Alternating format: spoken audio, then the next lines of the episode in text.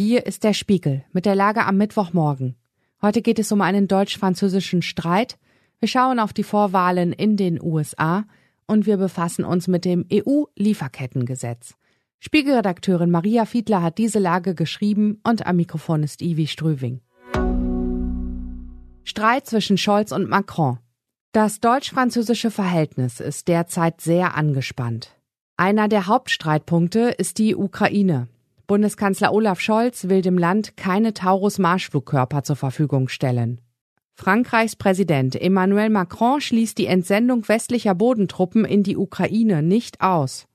Spiegelredakteurin Marina Kombaki sagt, Zitat, Beide Eitelkeit und ihre Rivalität haben Scholz und Macron blind werden lassen für den Schaden, den sie in Europa anrichten.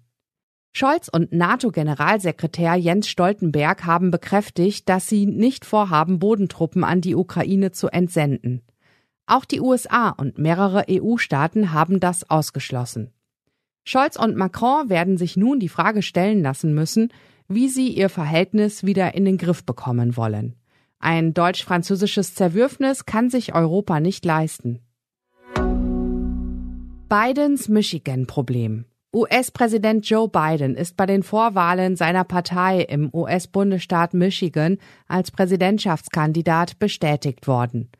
Doch Grund zur Freude hat er nicht unbedingt, denn arabischstämmige Amerikaner und Muslime, die normalerweise mehrheitlich die Demokraten wählen, machen wegen seiner Israel-Politik gegen ihn mobil. Biden will Israel beim Kampf gegen die Hamas im Gazastreifen weiter mit Geld und Waffen unterstützen. Seine Kritiker wollen einen sofortigen Waffenstillstand. Bernhard Zandt, der für den Spiegel aus den USA berichtet, sagt, dass viele Menschen Bidens Israel-Politik sehr kritisch sehen.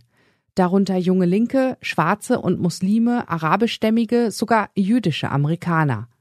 Bei der Wahl könnte Biden das wichtige Stimmen kosten, gerade in Michigan. Der US-Bundesstaat gilt als Swing State, Biden ist hier auf jede Stimme angewiesen. Neuer Anlauf für das Lieferkettengesetz.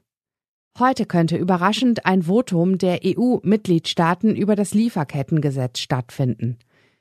Die geplante Richtlinie soll Unternehmen für Kinderarbeit, Ausbeutung und Umweltverschmutzung in ihren Lieferketten in die Pflicht nehmen. Zwei Jahre lang hatten EU-Rat, Parlament und Kommission um einen Kompromiss gerungen. Doch dann machte die FDP Anfang Februar klar, dass sie nicht zustimmen wird. Die Bundesregierung hätte sich enthalten müssen, was praktisch wie ein Nein gewirkt hätte. Die Abstimmung wurde damals schließlich abgesagt. In Brüssel war die Irritation über die Uneinigkeit in der Bundesregierung groß. Unklar ist, ob es nun eine Mehrheit für das Gesetz gibt. Die Grünen hoffen, dass die FDP sich doch noch umstimmen lässt oder der Kanzler durchgreift was sonst noch wichtig ist. Die Fregatte Hessen hat offenbar einen Angriff in der Houthi-Miliz auf ein Handelsschiff im Roten Meer abgewehrt. Es war der erste scharfe Waffeneinsatz der deutschen Marine bei der EU-Militärmission. Die Antarktis war bislang einer der wenigen Orte, an dem die Vogelgrippe noch nicht kursierte. Nun hat der Virus das antarktische Festland erreicht. Forscher sind alarmiert. In Texas sind mehrere Buschfeuer außer Kontrolle geraten und breiten sich rapide aus. Der Gouverneur verkündete den Katastrophenfall. Das Feuer hat innerhalb von 24 Stunden mehr als 780 Quadratkilometer Land verbrannt. Soweit die Lage am Morgen. Alle aktuellen Entwicklungen finden Sie auf spiegel.de. Wir melden uns hier wieder mit der Lage am Abend.